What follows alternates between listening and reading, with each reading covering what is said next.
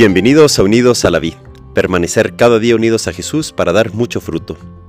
Sexto domingo del tiempo ordinario, 11 de febrero de 2024. Evangelio de nuestro Señor Jesucristo según San Marcos capítulo 1, versículos 40 a 45. Se le acercó un leproso a Jesús para pedirle ayuda, y cayendo de rodillas le dijo, Si quieres, puedes purificarme. Jesús conmovido extendió la mano y lo tocó, diciendo, Lo quiero, queda purificado. Enseguida la lepra desapareció y quedó purificado. Palabra del Señor. Gloria a ti, Señor Jesús.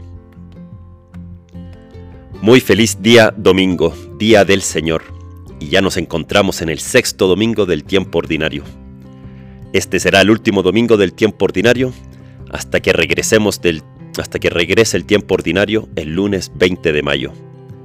Entre medio están los tiempos fuertes de Cuaresma, que comienza este miércoles con el miércoles de ceniza, y después viene Pascua, que concluirá con el envío del Espíritu Santo en Pentecostés, y de ahí regresamos con el tiempo ordinario.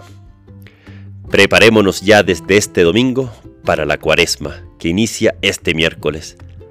Que miércoles de ceniza no llegue de improviso y tengamos desde ahora ya un corazón abierto a acompañar a Jesús en el desierto, a prepararnos para la Semana Santa, para encontrarnos con Él en su pasión, muerte y resurrección. Hoy en el Evangelio vemos un encuentro de Jesús con un leproso. San Buenaventura escribió una vida de San Francisco de Asís, en donde nos narra el siguiente episodio en la vida de San Francisco.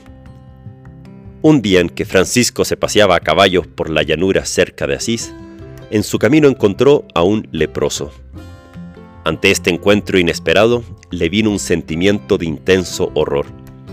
Pero acordándose de la resolución que había hecho de una vida perfecta, y que antes que nada debía vencerse a sí mismo, si quería llegar a ser soldado de Cristo, saltó del caballo y abrazó al desgraciado.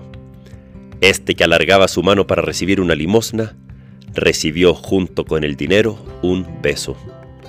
Después Francisco volvió a subir al caballo, pero sintió ganas de mirar a su alrededor y ya no vio más al leproso. Lleno de gozo y admiración se puso a cantar alabanzas al Señor.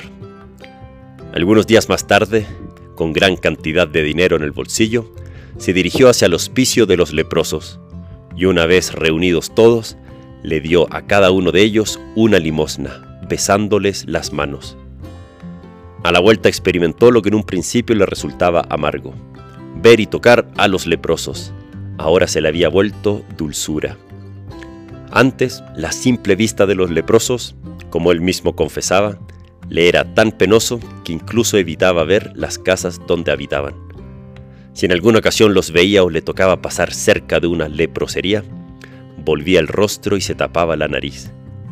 Pero la gracia de Dios le convirtió de tal manera que se le hizo familiar y gustaba convivir con ellos y servirlos, como él mismo reconoce en su testamento. La visita a los leprosos la había transformado. Hoy en el Evangelio vemos cómo Jesús se llena de compasión y ternura ante el leproso que le viene a su encuentro.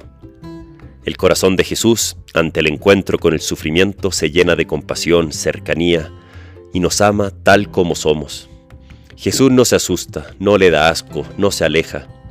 El corazón de Jesús sale al encuentro de todos en su realidad. Uno podría pensar que el encuentro con los leprosos cambió la vida de Francisco, cosa que en cierto sentido es verdad. Pero hay un encuentro mucho más profundo en Francisco, el encuentro que él tuvo con Jesús, un encuentro personal profundo, un encuentro que todos estamos llamados a tener, un encuentro que cambia la vida. San Francisco pudo abrazar al leproso porque primero tenía a Jesús en el corazón. Ese corazón que ama a los leprosos pudo amar a los leprosos a través de Francisco. Lo que antes le causaba asco, ahora le traía dulzura. Lo que antes le traía indiferencia, ahora le trae amor. El Papa Benedicto XVI nos señala, no se comienza a ser cristiano por una decisión ética o una gran idea, sino por el encuentro con un acontecimiento, con una persona, que da un nuevo horizonte a la vida y con ello una orientación decisiva. Esta persona es Jesús. Pidamos desde ahora y en esta cuaresma que podamos tener un encuentro con Jesús, que nos dé ese horizonte nuevo que nuestra alma tanto anhela. Que Dios te bendiga.